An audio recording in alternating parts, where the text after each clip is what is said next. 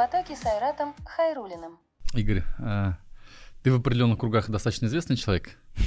В определенных кругах тебя не знают. Расскажи про себя и про свою компанию.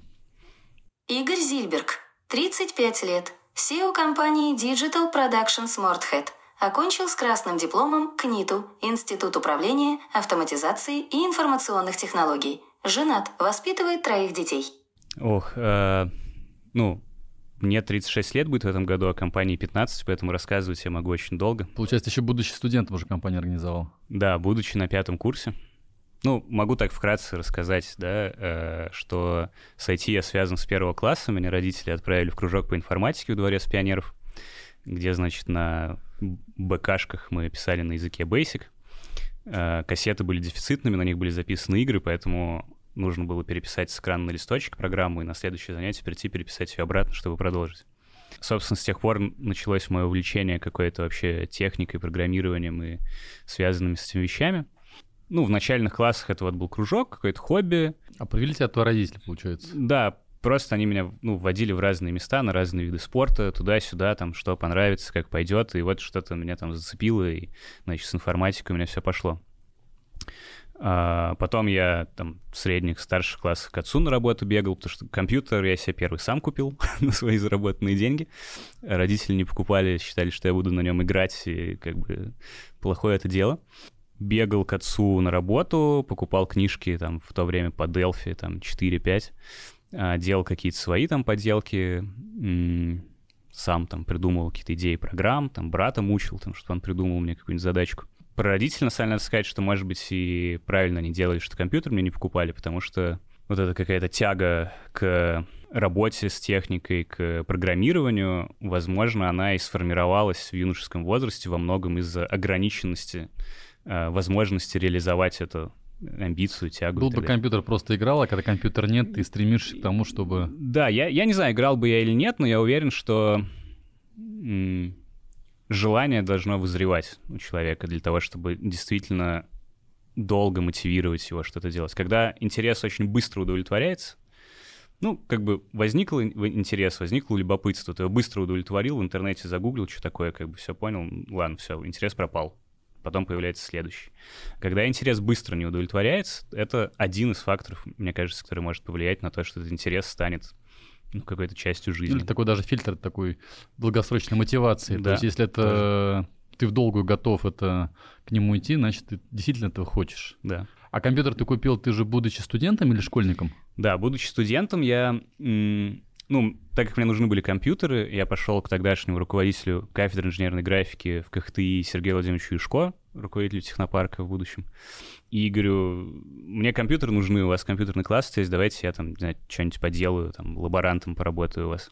Вот он говорит, давай. Ну, я помогал обслуживать компьютерный класс, и заодно у меня появилась куча вычислительной техники, которую можно было использовать в своих целях. А, И там же в университете я познакомился с э, Риманом Фатыховым, моим первым коллегой и работодателем из компании ЛПТ-система. А, И мы там, в общем, что только не делали, какие-то всякие э, странные вещи, и интеграционные, и какие-то связанные с инфраструктурой, и э, сайты делали, и SharePoint внедряли, и вообще, в общем, что можно было, что нас спросили, то и делали. А, Тоже такой специфический период. Я ему, конечно, во многом благодарен тем, что в очень разные сферы э, получилось окунуться, погрузиться и получить какой-то а, не просто знания по книжкам, да, а, ну, реальный какой-то опыт и с инфраструктурой, и с э, э, корпоративными приложениями, и с разработкой, и с вебом, в общем, с очень разными вещами. А ты еще сказал, что у тебя как раз отец работал, ты к нему ходил на работу, он тоже в университете работал. Да, он работал в КХТИ, он э, специалист по электрохимическому производству. Получается, на самом деле, лет 20-25 назад э, вузы были в авангарде, когда все самое передовое с точки зрения IT, с точки зрения компьютеров было там.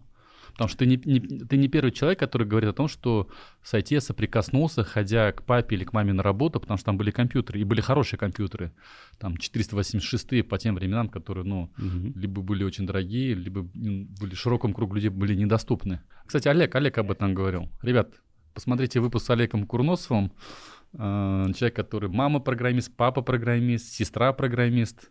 Он тоже про это очень много рассказывал, про вузы. Да, и на тот момент, честно говоря, не знаю, не могу сравнить, но Ну да, то есть у меня был интернет, более-менее стабильно работающий в интернет в дома или в университете. Вот он тоже говорил, что интернет да. в университете там час-полтора да, да. давали позаниматься. Я очень хорошо помню впечатления свои в детстве, когда мне папа рассказал, что у них в университете, значит, появился интернет. А, а, а я не понимал, ну, как бы, что это такое, как это выглядит. И вот я себе фантазировал, что это как, ну, некая книга, там, в которой надо там страницы какие-то листать, искать. И вот у меня как-то запомнился этот образ, прям, ну, детский. Вот отец говорит, там, вот есть интернет, в нем есть там, типа, страницы, на которых есть информация. И я себе своим там детским умом представляю именно ну, книгу. Да. И первый раз, да, как бы у отца на работе я понял, что такое интернет и как этим пользоваться. Что это прикольно, когда вузы стали такой точкой, да, соприкосновения. Вот есть классическая семья.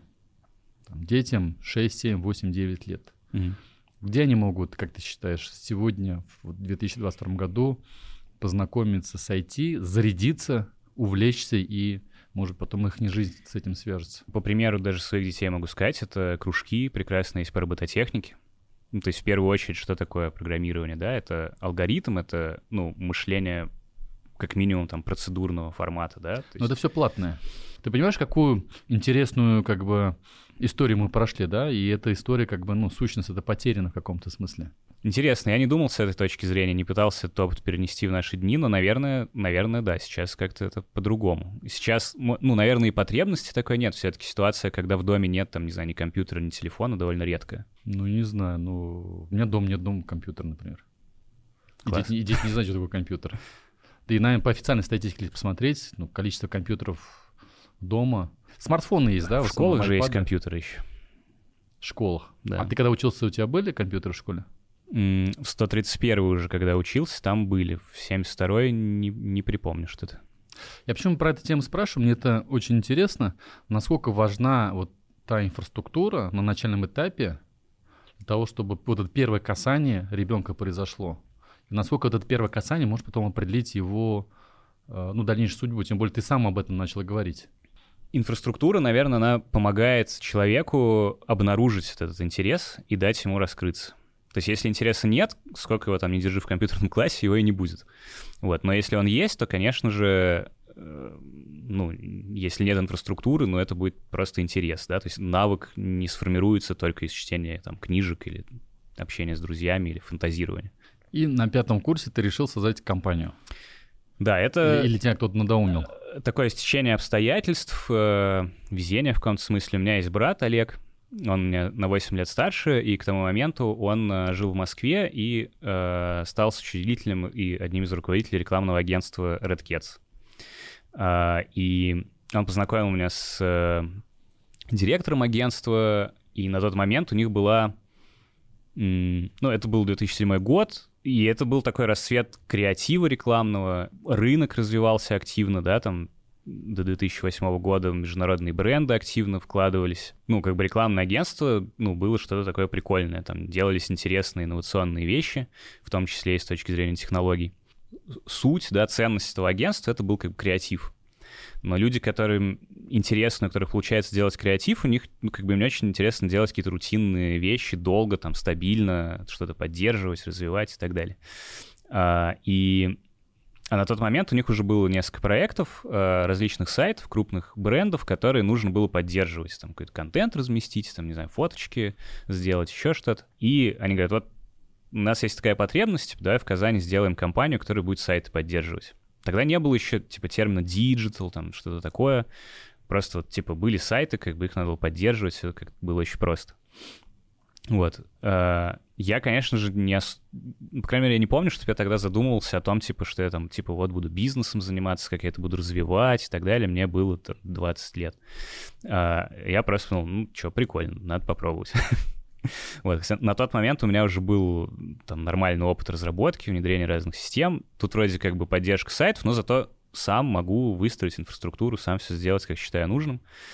Вот, в общем, я на это согласился, мы создали компанию, начали заниматься поддержкой сайтов. Одним из первых наших проектов это был сайт Honda.ru российского а, отделения Honda и сайт... Корпоративный сайт. Корпоративный сайт, да. То есть это и информационный портал, и на самом деле, это проект, с которым мы последующие 10 лет работали. Он... Форум там был классный. У Хонды? Форум отдельно был, были, был какой-то интерактив там на сайте, там были сервисы по отзывным компаниям ви, э, по вину, по э, продаже поддержанных автомобилей, потом постепенно это все наращивалось, развивалось, мы все это делали, сайт пережил там два или три редизайна. Это такой первый твой крупный проект, да? Это первый такой, один из первых крупных брендов, и с которым мы проработали больше 10 лет. Вот, и сначала через агентство, или все время мы через агентство я уже, честно говоря, плохо помню. А, просто были проекты, которые мы начинали, например, работать с агентством, а потом а, напрямую с этим клиентом работали. А, вот, второй проект, я помню, был сайт, по-моему, Япона Матрёна. Такой был а, суши-ресторан в Москве. А, и тоже мы там, значит, готовили фотографии еды, размещали, меняли контент, обновляли цены. Ну, то есть такая, в общем-то, не очень сложная, рутинная работа была. А, но достаточно быстро стало понятно, что, в общем, можно делать больше и интереснее вещи. А, и постепенно мы стали заниматься и разработкой сайтов, и а, разработкой каких-то необычных а, промо-механик. Тогда был популярен флеш. А, у нас работало несколько крутых флеш-программистов. Мы делали в общем, интересные красивые штуки с 3D, там, с вау-эффектом. То есть тогда вот, э, ну, люди вкладывались в имиджевую рекламу, да, то есть большие компании, для них это было интересно. Ну, такой век расцвета интернета еще, когда да, да цифровых каналах. А, то есть раньше не знаю, там реклама была на телеке, может быть, в газете. Интернет стал такой площадкой, когда как бы передовые компании нашли, пошли туда. Да, интернет дал возможность интерактива, самое главное. То есть если раньше можно было только вещать, то в интернете стало возможно общаться. И со временем многие проекты, которые мы делали в рекламной области, они а, как раз стали, ну, становились более богатыми именно с точки зрения интерактива и с точки зрения какой-то пользы для потребителя. Вот. Ну и за лет 7, наверное, 10 мы, в принципе, стали ведущей компанией именно в нише э, маркетинга, работающей с рекламными агентствами. Я этого, ну, как бы никак не планировал, но так действительно повезло нам спозиционироваться, э, что мы, имея бэкграунд, ну, в какой-то такой серьезной разработке, условно, да, стали переносить его в рекламу, где на тот момент разработкой занимались, ну, там, фрилансеры и то, что называлось веб-студии. То есть люди, которые, ну, там, делали какие-то типовые сайты на, там, CMS-ках, не знаю, WordPress, Bittrex и так далее. Вот. А мы говорили, что мы можем, в принципе, сложные штуки делать, которые требуют, ну, другого инженерного подхода, э, других технологических решений, да, инструментов.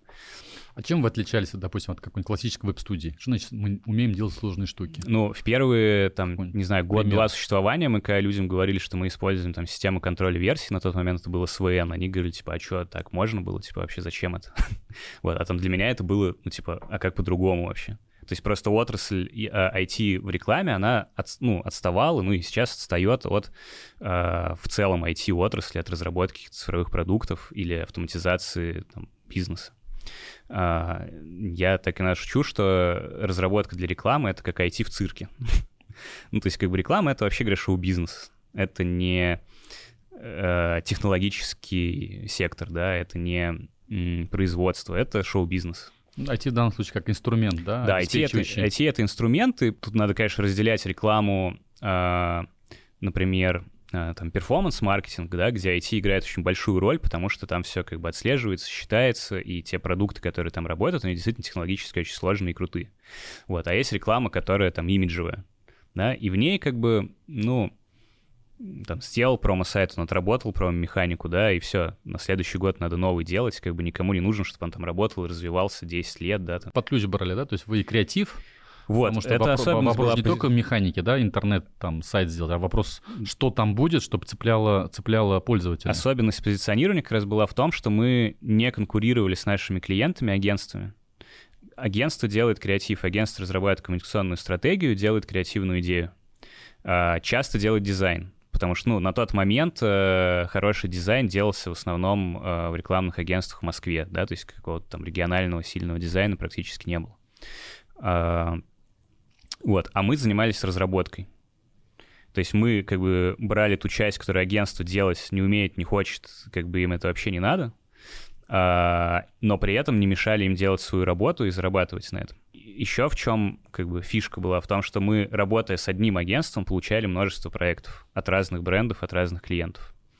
И могли с агентством наладить, ну, такой вот такую прочную связь, да, выработать процесс совместной работы. Мы знали там продюсеров агентства, умели с ними работать, а, выстраивали там финансовые вопросы, да, расчетов с ними так, как, как бы им надо с учетом их контрактов с клиентом. И это было достаточно удобно, потому что, ну, как бы клиентов мало, а проектов много, это всегда хорошо. И так естественным образом получилось, что вот у нас сформировалось такое позиционирование, мы, в принципе, стали, э, ну, как бы первой компанией на, вот в этом сегменте, которого еще не было. Потом, конечно, появились конкуренты, появился даже там рейтинг Tagline, который начал эту нишу как-то оценивать, там, два или три года он просуществовал. И мы там достигли какого-то успеха, там попали в рейтинг, как бы все нас в этой среде более-менее знали.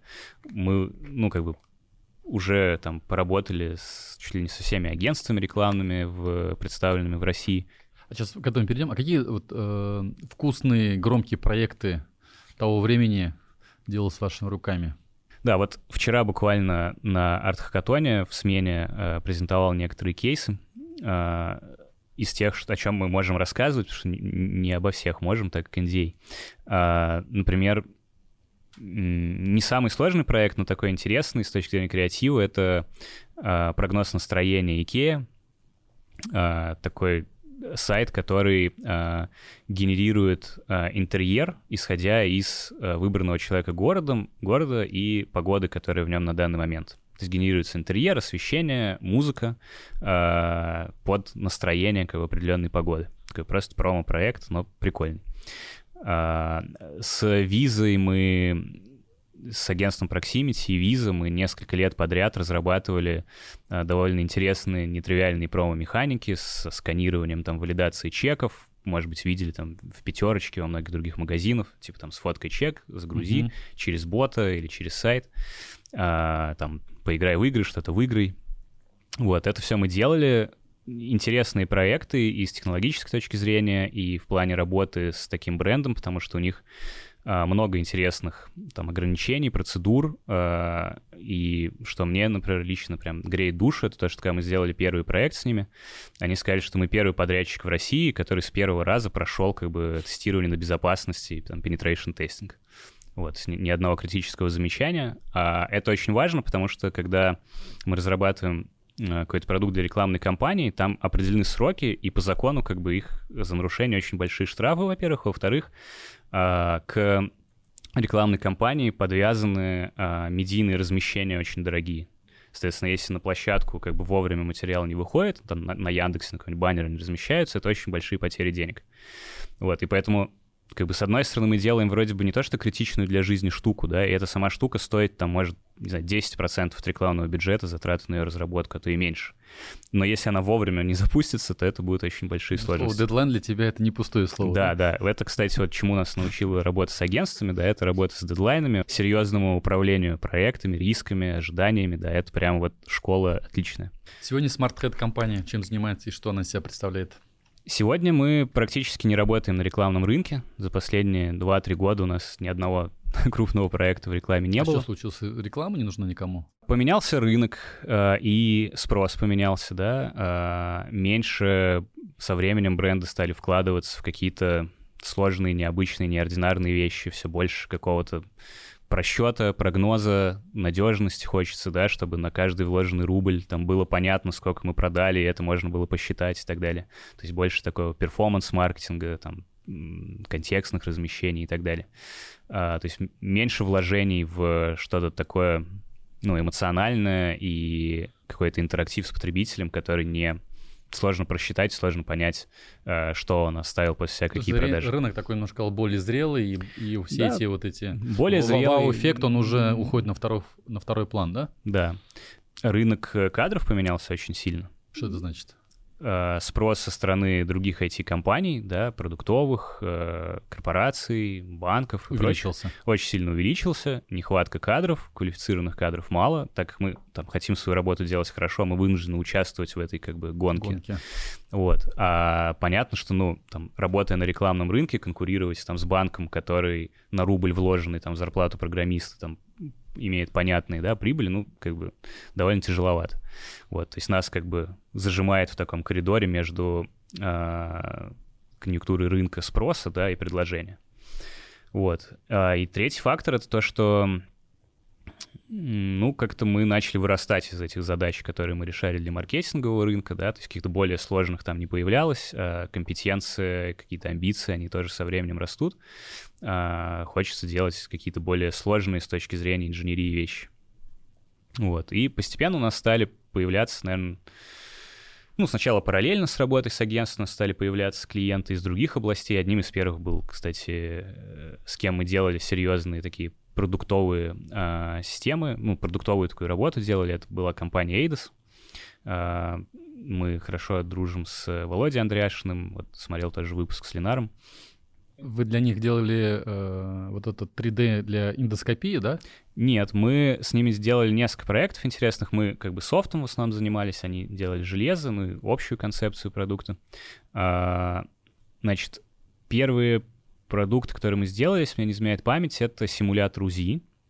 А, то есть это штука, которая позволяет выводить Учить, в общем, симулятор УЗИ. Так, ну, как, учить врачей, да? как работать с УЗИ-аппаратом. С УЗИ-аппаратом, как находить какие-то а, значит, отклонения в состоянии органов, как... И софтовую часть вы писали? Да. Да весь визуал, вот это да, весь всю да, графику. Да, все на, на шейдерах описано, это генерация этой картинки. А, генерируется она по 3D-модели, которая составляется 3D-моделером вместе с врачом. Вот, в последней э, версии, которую мы делали, даже мы заложили там анимацию, то есть там прям на УЗИ видно, как бьется сердце, ходят клапаны, а на самом деле это 3D-анимация. Uh-huh. Э, интересный был проект, который э, следующий, по-моему, который, правда, не пошел, насколько я знаю, в производство. Мы делали такой proof of concept. Задача была м- сделать конструктор сценариев для симулятора родов. То есть это вот антропоморфный робот-женщина, в которой ребенок, бы происходит процесс родов. И у конкурентных продуктов в основном вариативность этого процесса задавалась то есть там есть некий линейный процесс, но в нем можно некие параметры поменять, да, что там в какой-то момент времени, там, не знаю, должна повыситься температура или должен остановиться процесс продвижения плода, к примеру. Но, тем не менее, процесс линейный, и только точечно на него можно как-то влиять, э, конструируя какие-то ситуации. Вот. Ребята к нам пришли, говорят, давайте сделаем тоже ну, какую-то штуку, в которой можно будет, значит, конструировать, как этот процесс родов происходит, чтобы методолог мог заложить определенную программу. А, и нам пришла в голову идея, мы как бы как сказать, как великие художники ее украли. В, в, в, в умную голову. Да, значит, в эту голову пришла идея, потому что есть уже э, Lego Mindstorm на тот момент назывался, сейчас Lego NXT, как бы со средой, которая позволяет проектировать как бы алгоритмы в простой визуальной форме. А, мы взяли эту же концепцию, ее реализовали, как бы, естественно, полностью самостоятельно, где можно было от начала до конца спроектировать, ну, в общем, абсолютно произвольный сценарий с ветвлениями, с циклами, с э, реакцией на внешние воздействия, там, ввод препаратов или какое-то воздействие на робота. Вот. И ну, мне кажется, очень классную штуку сделали, потому что она принципиально отличалась от всех конкурентов, у которых можно было только какие-то параметры поменять в линейном процессе. У нас процесс можно было сконструировать абсолютно любой. И вот. самый интерфейс человек-машина, да, позволяющий э, с ползунка все эти параметры менять. Да, то есть это была просто программа, на компьютере запускаешь там пустой холст, куча кубиков, из этих кубиков начинаешь составлять, там, типа, продвинуть плод там на столько-то, да, там, потом ожидать ввода там какого-то лекарства. Если оно введено, то там что-то делать. Вот, потом мы сделали в второй половине 2020 года, по-моему, с ними а, систему для а, регистрации и прохождения тестирования на COVID. Она отработала в трех аэропортах Москвы. А, порядка миллиона человек через нее прошло. Ну, то есть началось все с того, что э, была задача оптимизировать очереди, большие очереди на тестирование в аэропорте. Ребята наши приехали туда разбираться. Первой нашей оптимизацией было то, что мы сказали, ребят, вам нужно ну, два степлера для того, чтобы документы быстрее как скреплять, там, подписывать их. Вот. Ну и дальше как бы это поехало, мы сделали систему, которая позволяла с телефона быстро зарегистрироваться, все оплатить, ввести все данные, там удобно, если, например, на семью сразу надо это сделать, да, в один проход.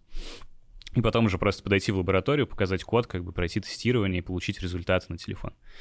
Вот. Э, примерно с полутора часов до 15 минут среднее время ожидания в очередь сократилось. Сколько сегодня человек в смарт работает? Большая компания? Нет, у нас э, всегда была небольшая компания, мы такими остаемся. На сегодняшний день порядка 30 с чем-то человек. А, у нас очень то, что я называю такой family style бизнес. А, мы не стремимся, ну, расти ради, там, условно, денег, там, да, э, заработка. Конечно же, это важно. мы не можем работать, да, не зарабатывая деньги. а, но больше как бы стараемся наверное, расти качественно в опыте, а, и расширяемся тогда, когда мы понимаем, что это нужно, да, ну, то есть, когда у нас есть задачи, под которые нам нужны ресурсы, тогда мы готовы их там нанимать и расширяться. То есть бизнес такой аутсорсинговый? Да, это аутсорсинг. Ну, нужно сказать, что у нас э, не только в России контракты, но и с э, зарубежными партнерами. У нас, например, был э, контракт очень хороший через нашего американского партнера с э, нигерийской компанией э, в сфере биотек. Э, например, этот контракт у нас э, продолжился после значит, событий февральских. Э, какого-то серьезного влияния не оказалась ситуация на него. Э, был ряд э, контрактов в стадии значит, продажи, который отвалился с англичанами, с США. Э, но, например, на второй неделе марта мы продали еще один проект в Штаты. Ну, если сравнить 21-22 год в целом по ожидаемой выручке, больше, меньше, так же? Uh, так как у нас маленькая компания, на нас uh, в большей степени влияют uh, микрофакторы и удача в плане выручки, чем какие-то макроэкономические вещи.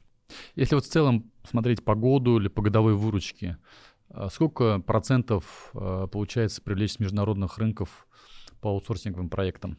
Вот за прошлый год, я точно знаю, пополам ровно у нас разделилось. 50% России, у вас приходит да. с зарубежных рынков. Да. Вот, а сейчас, а за счет конечно... чего удается конкурировать? Э, наши разработчики дешевле, стоимость человека часов дешевле? А... Или мы лучше в чем-то? Я думаю, это совокупность факторов. Э, безусловно, стоимость э, работы один из важнейших, особенно когда ну, работаешь с новым клиентом, который еще пока ну, как бы не знает, хорош ты или нет. А, хотя у нас, конечно, есть опыт работы с людьми, которые работали до нас там, с другими аутсорсами, да, они говорят, о, слава богу, все стало хорошо.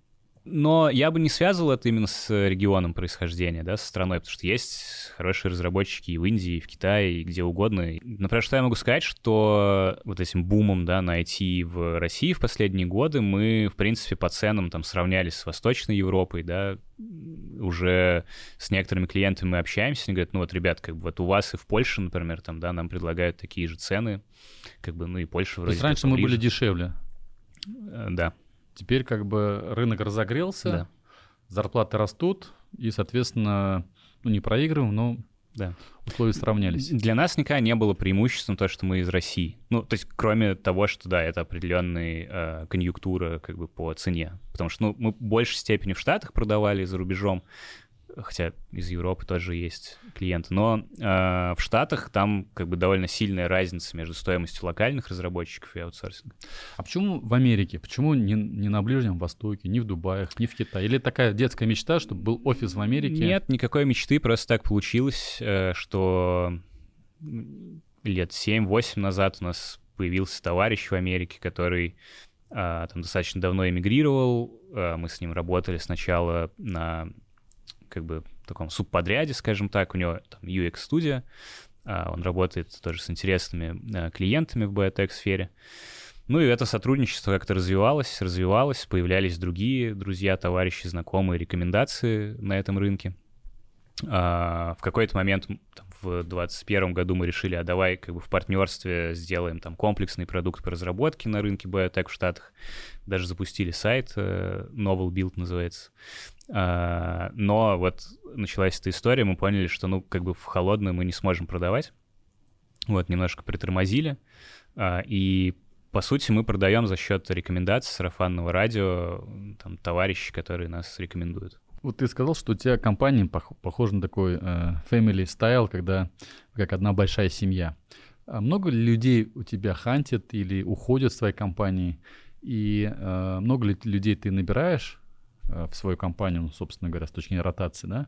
Чем ты сейчас, собственно говоря, угу. даешь возможность быть привлекательным с точки зрения как работодатель? Ну, во-первых, что касается текучки, э, наверное, я ее оцениваю как небольшую. Большинство ключевых людей у нас работает там больше 5-7 лет. Uh, это по нынешним меркам так, достаточно приличный срок, особенно для небольшой компании. Uh, уходят люди из компании, ну, конечно же, уходят там, по разным причинам ну, благо, как бы я этим обычно горжусь, потому что они уходят в какие-то очень достойные компании. А как конкурировать с такими глобальными игроками? То есть вот у тебя есть ребята, которые 5-7 лет работают. Вот приходит им офер, там, X2 угу. по электронной почте. Ну, как бы такой фактор, который там, условно, не особо от нас зависит, это размер да, и следующие из этого определенные преимущества для сотрудника, потому что, ну, качество коммуникации, качество менеджмента, скорость принятия решений, а, атмосфера просто атмосфера, отношения человеческие, а, ну, они, конечно, гораздо более такие крепкие, экологичные, а, рациональные, да, близкие, чем там в более крупных компаниях зачастую. Для многих это важно. Важно то, что в небольшой компании, ну, по крайней мере, в нашей культуре действительно очень велико влияние каждого конкретного человека. То есть, там, не знаю, рядовой разработчик может поменять все, что угодно. И при этом его действительно услышат, ему действительно помогут это сделать. Отсутствие какого-то, ну, верховенства, там, менеджмента, условно. Вот, хотя, конечно же, он есть, и мы как бы серьезное внимание уделяем управлению проектами и компанией, но это не является, ну, какой-то железной структурой, условно, да, на которой все держится. Сколько сейчас средняя зарплата? Я не знаю статистику, но... Ну, например, ну, по вашей компании. В, в, нашем регионе средняя зарплата в IT что-то порядка там 120, что ли, или около того. Вот. Но нужно понимать, что на самом деле разброс очень большой. В зависимости от компании, от позиции, от компетенции человека, он на одной и той же должности может получать очень разные деньги. Не помню, Брукс это сформулировал, нет, э, кто-то, значит, из классиков, э, что пр продуктивность разработчика может отличаться в 10 раз. В одной, в одной и той же компании в одной и той же компании, на одной и той же задаче, там, даже, в принципе, у человека с, там, условно одним и тем же опытом с точки зрения длительности, да, этого опыта, а продуктивность может отличаться на порядок. И это как бы не преувеличение, это действительно так. То есть есть люди, которые, ну, извиняюсь, если бы они не работали, работа бы шла быстрее. Э, есть люди, которые действительно могут там в одиночку затащить как бы вещи, которые там 10 человек будут там очень долго делать. Ну, такая специфика работы. А, ну, рынок действительно вырос, как бы люди выросли, понимание отрасли выросло. А чтобы стать э, хорошим инженером, нужно довольно много времени. Научиться языку программирования не нужно много времени. Узнать синтаксис там и знать, как какие-то простые алгоритмы делать или формочки клепать там на каком-то фреймворке. Вот, это действительно можно за несколько месяцев освоить по какому-то онлайн-курсу. Но проблема в том, что человек, который это сделал, не становится инженером. Хорошо, что в понимании твое? Инженер и программист? Что, что их отличает друг от друга? В первую очередь их отличает, ну, мышление, мне кажется. То ну, есть как вот программист — это человек, который э, может ну, если мы говорим, что он, в принципе, там, условно, хороший программист, да, он может решить там четко поставленную задачу, четко известным, там, доступным ему способом. Но мы часто сталкиваемся с тем, что, ну, нужно решать задачи какие-то уникальные, да, или в каких-то уникальных ограничениях, в каком-то уникальном контексте. Или в условиях недостатка информации или какой-то неопределенности, да, где ну, нельзя поставить четкую задачу и сказать, вот, пожалуйста, сделай как здесь, и не напортачь просто. А, и для этого, ну, можно сказать, нужно некое инженерное мышление, да, то есть надо понимать предметную область, в которой работает продукт, который ты создаешь уметь хорошо коммуницировать о задаче, да, то есть нужны, нужен определенный набор софт-скиллов. Uh, нужно, ну, в прямом смысле мышление, как, например, системное мышление, да, для того, чтобы выстраивать определенные абстракции, понимать, на каком уровне абстракции ты находишься, как заложить эти абстракции в код, как они будут считываться другими людьми. Ну, то есть там миллионы вещей, которых надо, в общем-то, которые надо чувствовать, понимать, заботиться об этом, да, для того, чтобы получался хороший продукт, хороший код. В том-то и дело, что это даже не навык, это не знание, это именно модель мышления о мире, о предметах, Считаешь, что, модель, что мышление и модель мышления — это не навык? Его нельзя учить этому навыку? А, очень хороший вопрос. Системному мышлению можно научиться. Ну, по крайней мере, есть там школа, которая этому учит, есть методология, есть курс, есть книга на эту тему. Бывают случаи, когда у человека эта система мышления выстраивается быстро. Бывает, что она не выстраивается никогда. Я не знаю, от чего это зависит. Ну, как бы в чем-то от генетики, в чем-то от какого-то предыдущего опыта, способности учиться и так далее. Ты сам проводишь собеседование? А, с разработчиками я сейчас не провожу сам. Достаточно долгое время, я, честно не помню сколько, ну, наверное, первые лет 7-8 я сам проводил. Сейчас нет, сейчас у нас есть Как люди, которые гораздо как, лучше как, меня Как вот это собеседование выглядело, когда ты сам проводил? Что у них ты спрашивал? Задания, тесты, вопросы? Это, это интересно, да, у нас были разные периоды, потому что у нас был период, когда мы, значит, мучили людей тестами. Это известный вопрос от Гугла. Сколько шариков поместится Да. в школьный автобус? Таких вопросов никогда не было. Ну, иногда бывали какие-то каверзные вопросы, которые я обычно сам придумывал, я не копировал их из этих Да, пару собеседований. вопросов. А, что такое интеграл? Я спрашивал у людей, которые... Ребят, пишите в комментарии, что такое интеграл. Да, можно на конкурс такой вопрос. дать.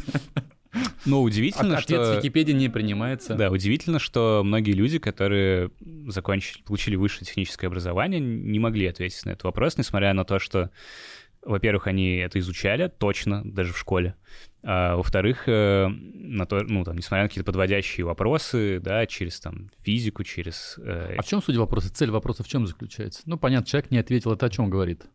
А, на самом деле, если он просто говорит, я там, не знаю, забыл, не знаю, не могу дать определение, это особо ни о чем не говорит. Ну, ну забыл, как бы, ладно. Действительно, мы его берем не интегралы решать, да? Да. Но дальше начинаются вопросы, типа, да, ну вот помните там площадь под кривой, да, типа, вот что, а вот в физике, например, что означает площадь под кривой, зачем ее вычислять, да? А это, например, э, профиль крыла самолета. Если человек не, не- не знает определения, это прекрасно, потому что дальше можно с ним про это порассуждать.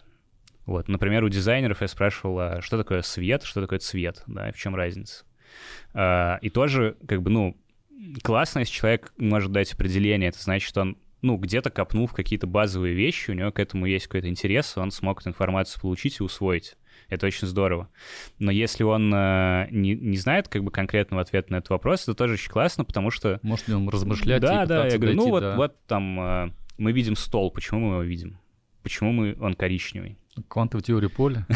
Нет, на самом деле интересно, как человек размышляет. Он может сказать, ну, я не знаю, все, там, отстаньте от меня, да, или, ну, можешь начать какие-то гипотезы э, генерировать, да, ну, Не, наверное, просто Я почему потому про это говорю, квантовую теорию поля, потому что, э, ну, мир, говорим про свет, да, вот он стоит. Сам фотон, он же не видим. Он только видим, когда начинает там, взаимодействовать с каким-то электроном поглощаться. Да, это очень интересно, на самом деле.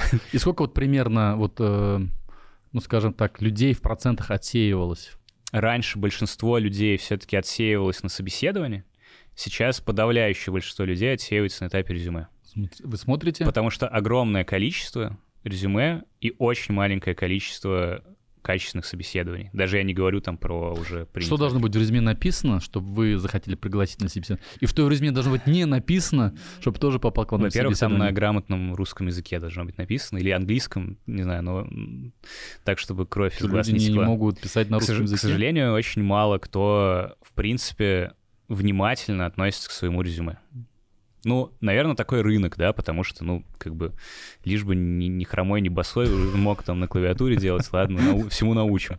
Вот. Э, уж резюме, ладно, хоть прислал. Спасибо и на этом. Вот. Э, ну, резюме, в котором, значит, от которого, во-первых, не больно, да, и на него смотреть, читать, ну, с точки зрения оформления, с точки зрения текста, который в нем написан. это важно на самом деле, да? Конечно, когда, ну, отсев по резюме происходит, ну, ну, ты смотришь на резюме. К сожалению, нет возможности понять, что за человек действительно за этим резюме скрывается. А ты, знаешь, творческий, инженер. Ну, мы знаем, люди инженеры, они творческие. Для него там это вторично. А, ну, смотрите, мы же занимаемся прикладной разработкой, да, то есть мы не занимаемся созданием каких-то прорывных там ноу-хау технологий, где вот люди там запираются на месяц, значит, в Почему комнате, и потом от- ремесленник. Да, и который- потом оттуда выходят, значит, супер гениальные идеи, которые мы там сразу патентуем и потом за много миллионов продаем. Да, то есть у нас не такой процесс.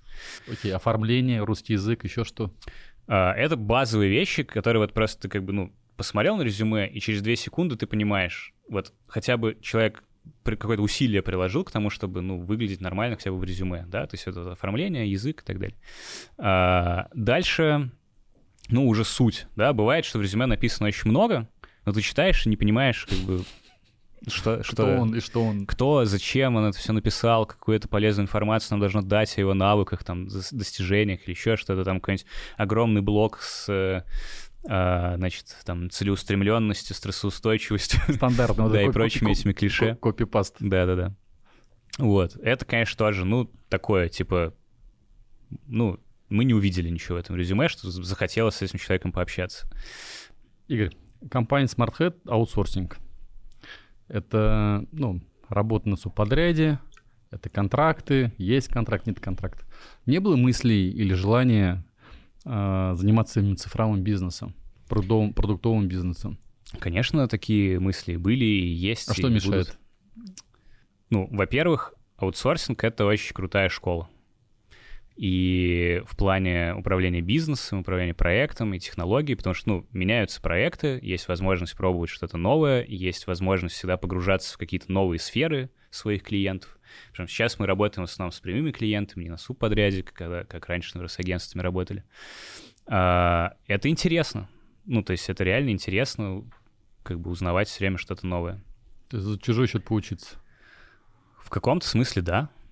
А, ну, просто, ну, за этот счет люди получают, как бы, продукт достаточно хороший, там, в нашем случае. А, первый момент. Второй момент. Мы те же продуктовые подходы, на самом деле, оттачиваем в работе с нашими клиентами. То есть у нас, мы, мы не занимаемся аутстаффингом никогда, ну, один раз мы попробовали, поняли, шляпа какая-то, как бы нам это не надо.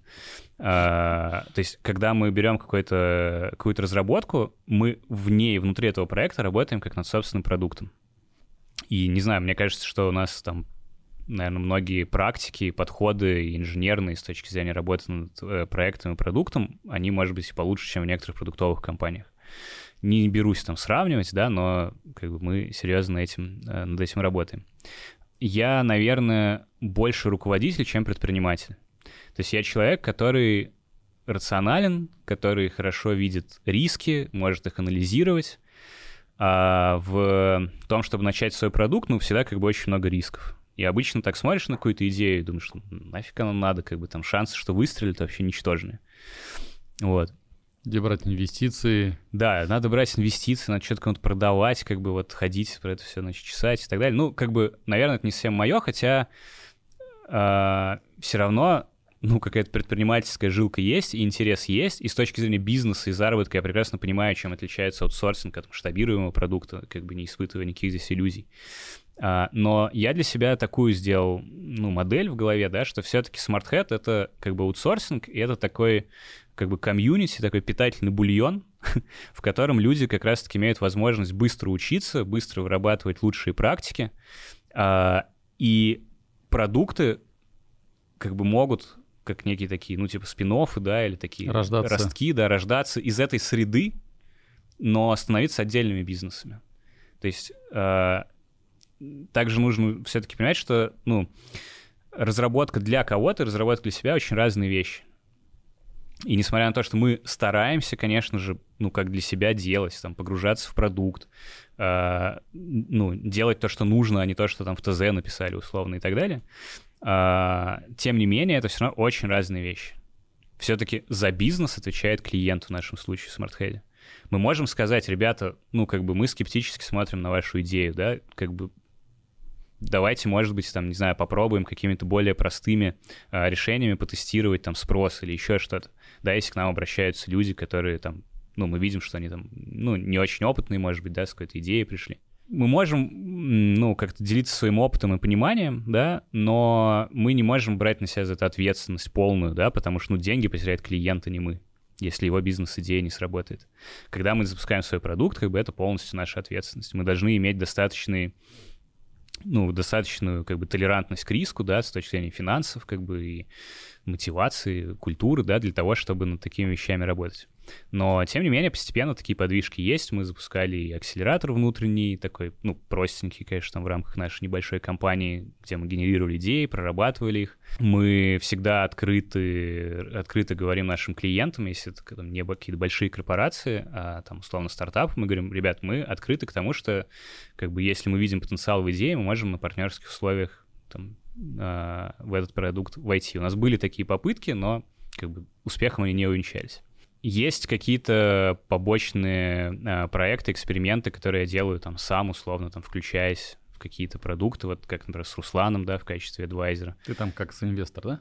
Uh, я адвайзер, у нас есть договоренность по определенной доле, да, за мое участие. А много таких вот проектов, которые ты ведешь? Вот.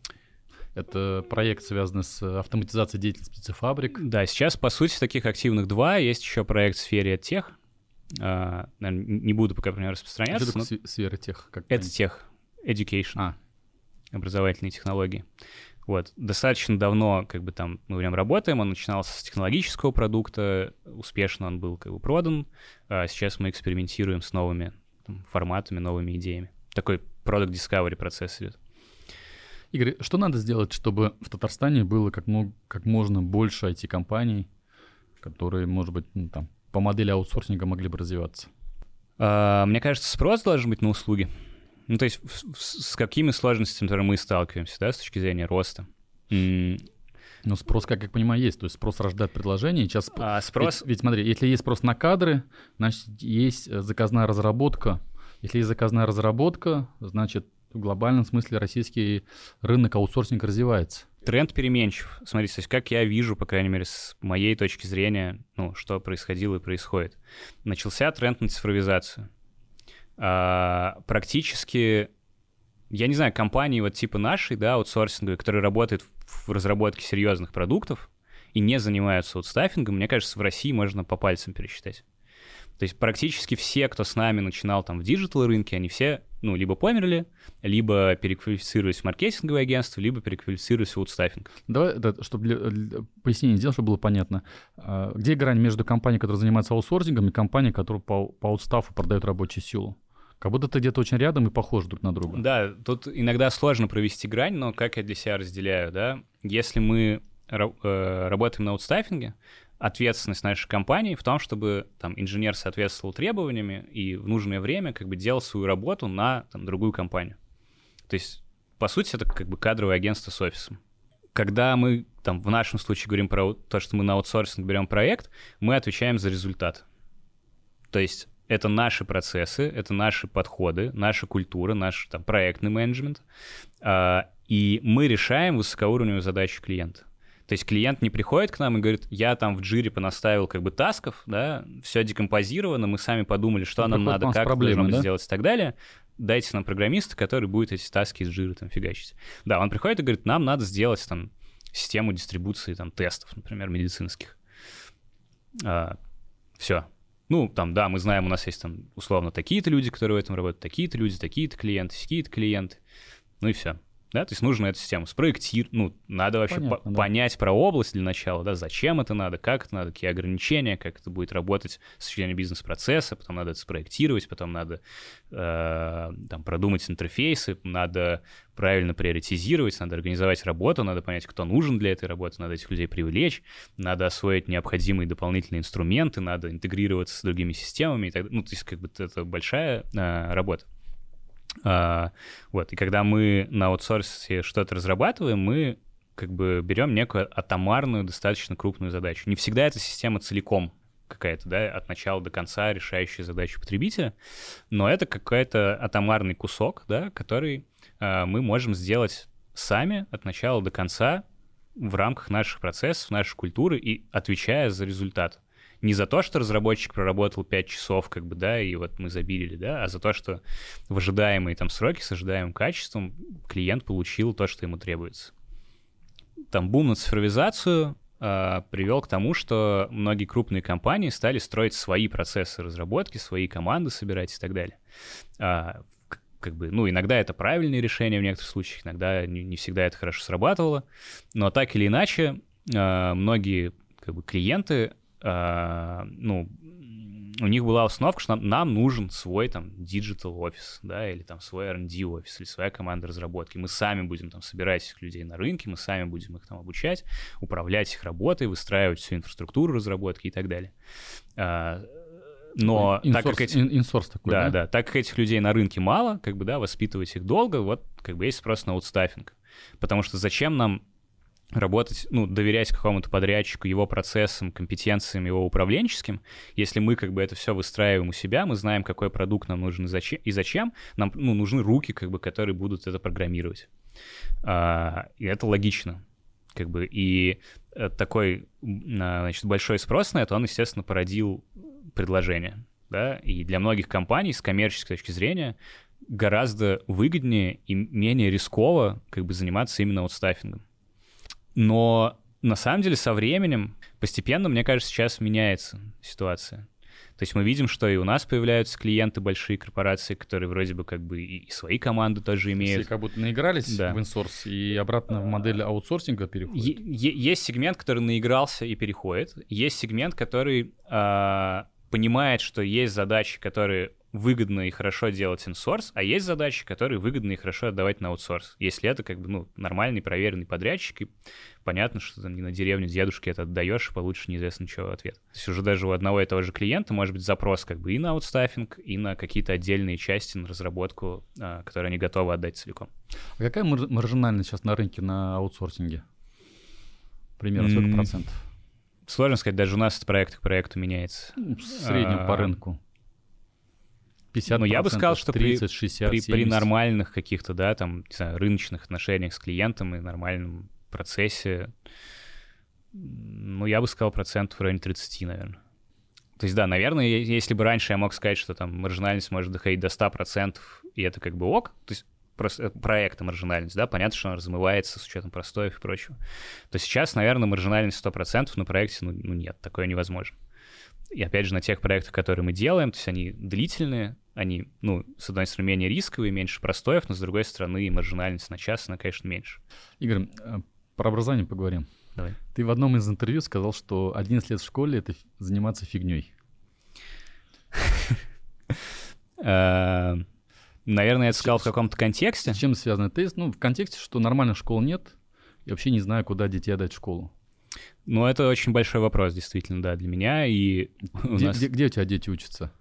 Где так не учатся. И ты говорил, и... что я буду заниматься самообразованием детей сам. Да, я, кажется, припоминаю. А, значит, как, как, как, как Все ходы записаны. Да-да. Как получается? Старший сын у меня поучился и в общеобразовательной школе, и в частной платной школе, и на домашнем образовании. Средний сын поучился в частной платной школе и на домашнем. Дочка еще пока нигде не поучилась. Пока в этом ну, году мы решили продолжить на как бы удаленке, ну то есть в рамках программы онлайн. Ну, то есть домашнее образование, да? да? Не, я не хочу сказать, что все государственные школы плохие всегда. Но как бы, ну вот нам и нашим детям, как бы с теми школами, в которые мы попадали, ну, попали один раз, ну вот как бы не, не зашло. А, понимаете, образование, подходящее образование же индивидуальная очень история. То есть кто-то учится в общеобразовательной школе, ему там классно. И получается, и учится хорошо, и удовольствие испытывает, да, и там минимум стресса, а, и как бы все довольны а у кого-то, ну вот, вообще никак не идет. Из особенностей восприятия, из особенностей какого-то коллектива, в который попал, преподаватели, которые там в первые годы, значит, э, в этом классе, из-за миллиона других факторов. Вот. И мне кажется, что очень важно именно вот, ну, найти подходящий формат. Какой он будет, на самом деле, ну, не важно.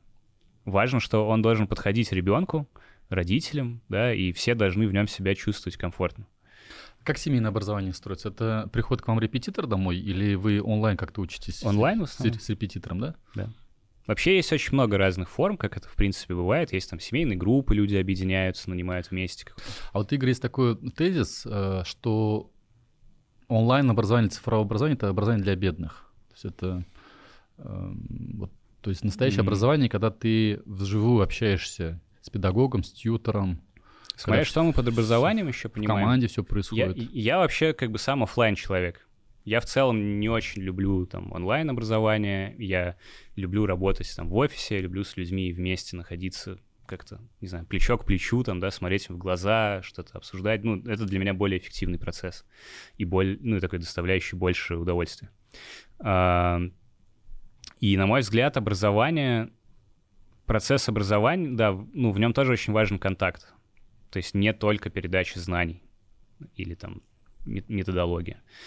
А, но при этом мне кажется, что ну, я не могу сказать, что онлайн-образование — это зло или это вот только для определенной категории людей.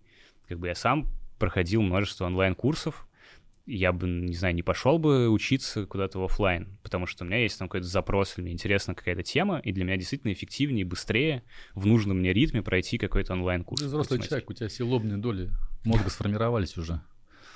Да. Э, ну, для детей, не знаю, у нас же нет на самом деле достаточного объема статистики и возможности проанализировать, типа, вот, вот люди учились офлайн, вот так, вот они учились онлайн, как это на них повлияло. Кто Я думаю, что есть исследования. Ну, даже если, даже если они есть, но как бы онлайн-образованию массовому в ну, целом... Я просто к чему клоню, что ну, об этом говорят все э, практики, что в будущем э, учеба в школах, ну, это будет такая роскошь, где могут позволить люди достаточно э, состоятельные или учеба в университете, а средний класс и все другие будут учиться онлайн, потому что дешевле, ну, с точки зрения транзакции на одного ученика сделал онлайн-платформу и там учи там 150 тысяч студентов одной там Возможно, программе. так и будет, не знаю, не берусь предсказывать. А, возвращаясь э, к теме образования, а вот выбор, ну, скажем так, вот этих моделей, он обусловлен, э, вам ребенок говорит, вот я не хочу в эту школу ходить, или вы сами решаете? Или он говорит, папа, мне нравится, вот онлайн учиться, я в школу ходить не буду. И то, или, или, или наоборот, он может быть такой, что он говорит, папа, я хочу ходить в школу, а вы говорите, нет, чувак, в школе там что-то тебе не и, очень и, хорошо. И, и так, и так бывает. Так и так. Да, то есть, ну, на мой взгляд, безусловно, важно опираться на интерес и желание ребенка. То есть, ну, ни в коем случае нельзя это не учитывать.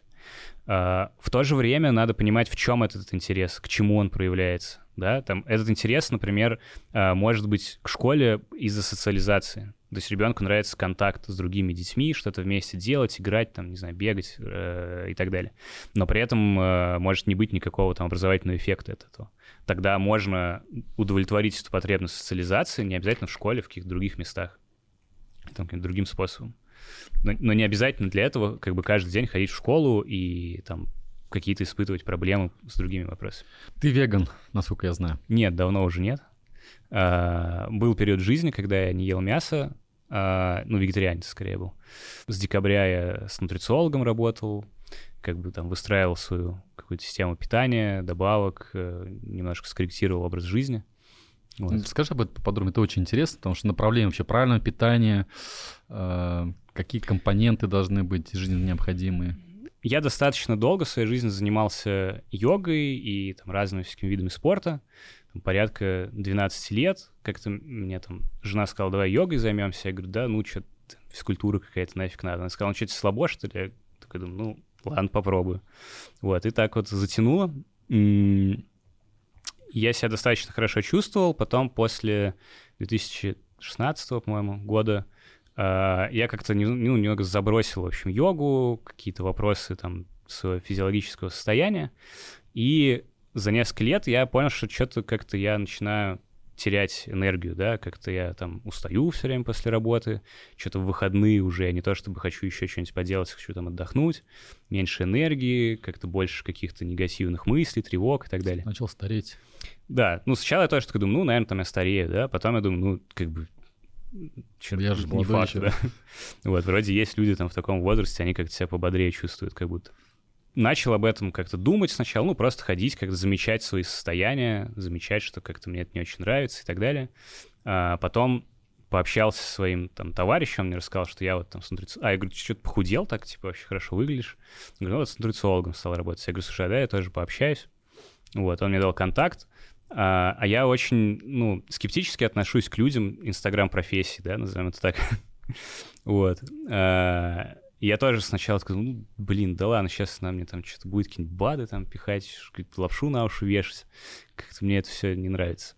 А, но решил попробовать, пообщался с человеком, оказался очень как бы очень грамотный, да, человек с э, и медицинским образованием классическим, и с опытом работы в этой сфере, и там преподаватель, и при этом, ну, как бы не, не строго зашоренный там, да, на классических подходах, программах и так далее, открытый каким-то новым вещам. В общем, как-то у нас с ней там произошел контакт. Значит, мы начали работать, она выстроила мне там протокол питания и добавок, плюс дала множество советов просто по образу жизни. И что для меня, например, сработало, это то, что я начал, как бы я не стал пытаться поменять свою жизнь, типа, все, я там с сегодняшнего дня, значит, другой человек, веду себя по-другому, ем по-другому и так далее. Это все происходило очень плавно и медленно. И в том числе изменения какие-то в, в рутине, они очень хорошо мне, ну, как бы даются, когда они происходят плавно. Я вообще такой человек в каком смысле процесса, да, мне сложно что-то взять и резко там сделать, поменять и так далее. Но если я что-то делаю плавно, я могу потом это делать очень долго, упорно, как бы и спокойно, не выгорая. Ну, 15 лет там Диф- компанией занимаюсь. Диффузные изменения должны тихонечко происходить. Да-да-да. Вот, и так постепенно я вел там, ну, зарядку ежедневную, да, э, как-то принципы питания поменял. Причем, опять же, не резко, не то, что все, я это там не ем. В первый момент такое было, потому что нужно было определенный пройти там фазу, ну, перестройки, да, там были определенные ограничения по питанию, но потом в целом уже просто начинаешь не то чтобы себя ограничивать, да, а просто начинаешь смотреть на меню в кафе и понимаешь, да, вот, вот это мне хорошо, как бы это не очень. Ну, ну, нет того, что мне хорошо. Ну, ладно, поем то, что, может быть, не очень, но это будет там один раз в неделю, ничего страшного. Вот. И постепенно эти принципы, они как бы встраиваются в жизнь, и, ну, я чувствую сейчас себя гораздо лучше. А сейчас вот э, ты начал об этом говорить, нутрициолог. Вот, ты когда смотришь там или там говоришь в кафе, есть какие-то блюда, которые ты не ешь. Что не надо есть или там что тебе посоветовали не есть? А, Это, опять же, не универсальные правила, например, там с тем же мучным и хлебом, да, то есть ну, чаще всего лучше минимизировать его количество для большинства людей, но есть люди, например, которым он необходим по определенным причинам, и которые, не употребляя там глютен или хлебобулочные изделия, чувствуют себя хуже. А, но в моем случае это как бы сладкое хлебобулочные изделия, это любые там консервы, копчености, там всякое Колбасы. пережаренное, колбасы, да, естественно, полуфабрикаты. Что еще? Молочные продукты из коровьего молока. Ты исключил, да? Очень мало. А Я кисло- а всегда, всегда не очень их э, любил, честно говоря. Кисломолочный, кефир, котык. А, редко достаточно. Но тоже как бы большую часть времени вот своей программы я в принципе от них отказывал. Сейчас там ну, редко могу себе позволить. А, тяжело перерабатывается просто очень казеин м, и воспаление вызывает. Кокосовое молоко. Какое? Растительное молоко, да, растительные масла. Масло, кстати, очень много стал потреблять, растительных Какого? масел. Вообще разных, А, там, оливковые, тыквенные, конопляные, горчичные. Из чего только сейчас масло не делают. А вот это, эм, как эта работа выстраивается? Какие-то потом эм, ты не знаю, анализы сдаешь, это все смотришь? Или просто Да, на, да, по не, кон- самочувствию, типа, вот стало лучше, стало хуже? Конечно, в первую очередь это какие-то объективные показатели. есть? Да, то есть вообще, в принципе, наша работа с нутрициологом началась с того, что я сдал там миллион всяких тестов, сходил на все обследования, и как бы все это я отдал. А, и потом периодически как бы сдавал, да, кровь на разные... Тебе идея стартапов цифровой продукт сделать? Даешь А, анализы? Таких, таких много попыток. а, Даже там я знаю один такой стартап, который делал такое хранилище для анализов, куда это все можно собирать, ну, там складируется. Ну, Рекомендации тебе даются? Это ешь, это не ешь? вот это уже как бы из области фантастики. Ну, подожди, ну, нет. Как? Если нутрициолог тебе дает эти рек- рекомендации, их можно алгоритмически, значит, прописать. А, Она же не, обра- з- обрат- обратная она же не связь с балды быть. придумывает. А, должна быть обратная связь. Нет, ты сдал анализы. Да. Вбил, условно, там, в телефон. И тебе алгоритму говорят, вот судя по твоим анализам, вот тебе план питания. Дело в том, что не только результаты анализов Ну хорошо, еще что-то вбил. Что ты нутри- нутрициологу еще говоришь? Там периодические встречи у нас, где я рассказываю о своем самочувствии. Будешь рассказывать что у меня боту там. Ну, Свое самочувствие. Слож- сложная очень задача. Нет, когда-то, наверное, это будет возможно. И я уверен, что уже какие-то эксперименты на эту тему есть. Но ты не, не Не знаю, сделал мне, это- мне- часы подсказывают, когда я там сплю плохо, например, да, они говорят, типа, давай там, не знаю, спортом займись или Мгм. э, ложись пораньше, да, то есть, в принципе, уже это работает в некоторой степени. Мне не очень нравится э, вот как массовое образование, так и массовое лечение, да, то есть и процесс образовательный, и человеческий организм — это все как бы не точные науки. То есть там нельзя заранее рассчитать и сказать, так, вот это вот подойдет вот по такой программе работы. Медицина не точная наука. Очень много чего неизвестно, почему и как работает. И очень много факторов, которые, взаимосвязи которых люди как бы до сих пор не в состоянии отследить. А, и поэтому я тут больше верю в такой индивидуальный подход и, в принципе, своей там практике йоги, и вот с нутрициологом, и даже там я решил научиться плавать какое-то время назад. Я как-то вот, мне лучше работает с один на один с тренером, когда, ну, я чувствую, что под меня подстраиваются. У тебя есть домашние животные. Да, домашних животных у меня много, собак и три кошки. Три кошки. Да, в основном тоже благодаря моей супруге. А, Она очень любит там, спасать животных, в том числе заселяя их к нам. А, Что, что поддерживает баланс? Не знаю, мне нравится, например, электронная музыка, и мне нравится с точки зрения инженерной в том числе разбираться и в музыке, и в звуке. А, там какое-то время назад я вот увлекся там синтезаторами, различными устройствами для генерации звука, для создания музыки. А, иногда сижу и медитирую со звуком в какое-то потоковое состояние, меня это погружает. Вот. Подписывайтесь на наш канал «Поток». Лайки, комментарии, колокольчик. А, очень люблю гулять, э, катаюсь на роликах. Ну и хотел в завершение еще на одну тему поговорить. У вас или у тебя есть собственный подкаст, Smart Head подкасты. И Smart Head Space называется. А, Smart Head Space. А, там была такая тема одна очень интересная. А, гуманизм в IT. Я никак не мог, я послушал, никак не смог а, так четко для себя структурировать. В двух словах, что такое гуманизм в IT? Uh, ну, для меня это вообще про то, что человек uh, важнее всего. Ну так, это как бы может там звучать поверхностно избито, но Это не целом... очевидно разве? Uh, это звучит банально. В сфере IT тем более. Да, Всё- но- В IT все для человека. Но на практике это очень часто не так. Ну, например, какой-нибудь пример. А, Дело же не только в том, что мы декларируем, но и в том, что мы делаем, как мы принимаем наши решения. Да? То есть что мы ставим выше, потребности, интересы отдельного человека или потребности, интересы компании там, в получении проекта. Ну, какой-нибудь просто пример приведем. А, ну, просто пример приведем такой. А, сидим мы на, значит, совещании руководителей отделов. А, там наш коммерческий директор говорит, у меня есть запрос от банка на аутстаффинг там разработчиков с очень хорошим ценником. Как думаете, там, он адресует вопрос техническому директору. Технический директор говорит, ну, если бы я хотел пойти работать в банк, я бы пошел работать в банк. Все, на этом вопрос был закрыт. А, ну, то есть, как бы интересы и, ну, позиция человека по отношению к тому, какую работу ему хочется выполнять, имеет во многом определяющее значение. Отношения, да, ну, то есть способность сохранять с э, людьми, с коллегами в работе, в которой не всегда все идет гладко, там, не знаю, не всегда все хорошо получается, не всегда комфортно сохранять экологичные э, человеческие отношения. Это сложно. Я нашу тему не совсем правильно понял. Я-то немножко ее воспринимал как... ну, Что такое гуманизм в IT, да? То есть берем какой-нибудь цифровой продукт. Э, возьмем там тот же самый WhatsApp или Telegram.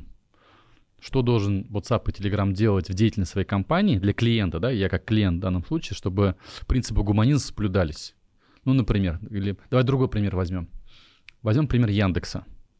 Они буквально полгода назад включили кнопку, ты можешь эту кнопку нажать, и все данные, которые Яндекс о тебе хранил или накапливал, они просто удаляются. О, своих, о твоих поездках Яндекс Такси, о всех твоих покупках Яндекс Маркет, о всех твоих просмотрах кинопоиски.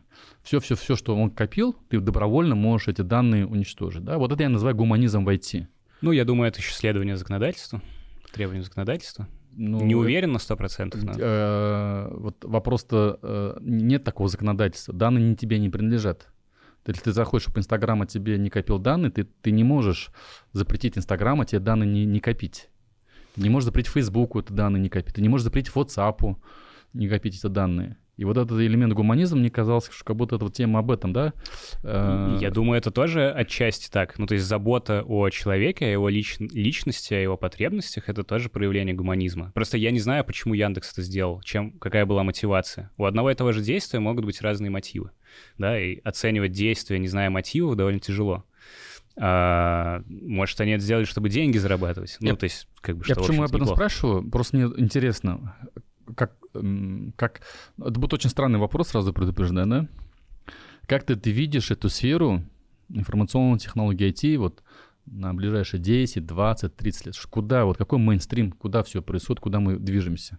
Э, Задумался над таким образом будущего? Я не думаю, что оно кардинально поменяется, на самом деле, если мы говорим именно про разработку. То есть, конечно, даже на, на горизонте тех там 15 лет, что этим занимаюсь профессионально, я вижу определенный тренд. Да, то есть очень многие вещи, которые раньше мы делали руками и говорили, что вот у нас есть там компетенция высокая в этом, сейчас типа делается какой-нибудь конструкторы или готовыми решениями. А, и как бы порог входа снижается, и много готовых решений, инструментов, и даже наша работа в прикладной разработке часто сводится к умелому выстраиванию архитектуры интеграции там, готовых решений. А, но я думаю, что инженерия принципиально никуда не денется. То есть все равно ну, будут новые задачи. Эти новые задачи кто-то должен будет решать. А когда говорят, что в будущем программисты не нужны будут, потому что алгоритмы или, и даже существуют стартапы, стартапы, которые заменяют и написание кода. Да, даже сейчас есть умные подсказки, иногда там среда за тебя код пишет. Это можно как фантастика с, выглядит. С, с голоса можно даже код набрасывать, а в будущем вообще код он будет формироваться там по кнопке. А, я думаю, что в типовых задачах да, так и будет. Ну, как раньше, ну, не знаю, там, может быть, элементарный пример. Ну, как там... художник, знаешь, вот раньше нужен был художник, теперь три кнопки нажал. Например, да. Твои портреты, красные дипломы какая-нибудь там лендинги, да, какие-то раньше там рисовали дизайнеры, делали верстальщики там, да. Сейчас берем там, не знаю, какой-нибудь популярный конструктор, в нем там прекрасные дизайны на шаблоне, раз-раз все сделал, контент забил и готов. Вот, я думаю, конечно, все больше сфер, они будут э, по мере своей некой такой стандартизации и распространения, они будут автоматизироваться, будут появляться готовые решения, которые не требуют инженерного подхода к решению задач. Uh, но и спектр задач тоже меняется появляются все более высокоуровневые задачи. Не знаю, в том же техе, например. Как автоматизировать образование? Да? Ну, то есть нет, нет ответа на этот вопрос. Все пробуют, все пытаются, кто так, кто сяк. А, и пока эта сфера очень открыта для новых каких-то решений. Игорь, Блиц. А, онлайн-кинотеатр Иви, ОКО, Кинопоиск. Кинопоиск. Подсадил Apple меня TV. Яндекс-станция. Нет, Кинопоиск. Кинопоиск. Музыка, Яндекс Музыка, ВК Музыка, Ютуб Музыка. А, YouTube и Яндекс. Я переключался между ними. Первый раз слышу, что YouTube музыку слушает. А, она в подписке просто на YouTube была, когда была подписка. а, и было удобно. Ну, то есть репертуар примерно один и тот же. Социальные сети Одноклассники или ВКонтакте? А, ни то, ни другое. Мессенджеры, Телеграм или WhatsApp? 90% Телеграм. Доставка продуктов самокат или Яндекс Лавка? Больше самокат. Онлайн-маркеты Озон, Вайлберис, Казань Экспресс. Озон, Вайлберис. Доставка еды Яндекс Еда или, или Delivery Club? Яндекс Еда. Пользуешь ли ты госуслугами? Да. Так, видеосервисы Рутуб, Ютуб, ВК-видео. YouTube. Онлайн-банки Альфа-банк, Сбер, Тиньков. Альфа, Тиньков. iPhone или Android? А, сейчас iPhone. 14. Нет, 12. И э, Windows или iMac? А, разное было, сейчас э, Windows. Игорь, ну и в завершении у нас гость приходит э, с своим вопросом, с заданием, с проблемкой. Мы просим обязательно нашу аудиторию предлагать свои решения, э, оставлять свои комментарии. И за самый лучший комментарий ты дашь ему самооценку, поблагодаришь зрителя. Хотели бы получить себе такой персональный таск задание? А, у меня будет немножко в таком более развлекательном жанре сегодня задание. А, в этой комнате сейчас три предмета, которые я сюда принес, а, которые я готов подарить человеку, который их обнаружит и назовет. Они находятся здесь в нашей Они студии. находятся здесь, они в кадре. Ребята, внимательно смотрите, пасхалки. Обязательно пишите. Надо все три, одно, все три одновременно А, писать или нет, хотя одно любой достаточно? из них. Ну, соответственно, кто раньше напишет, Все так. тот и получит. Ребят, пишите в комментариях. Все, что вы напишите, все, что вы разглядите, вы можете забрать с нашей студии, и Игорь с удовольствием их подарит. Игорь, спасибо тебе. Было очень Спасибо здорово. большое.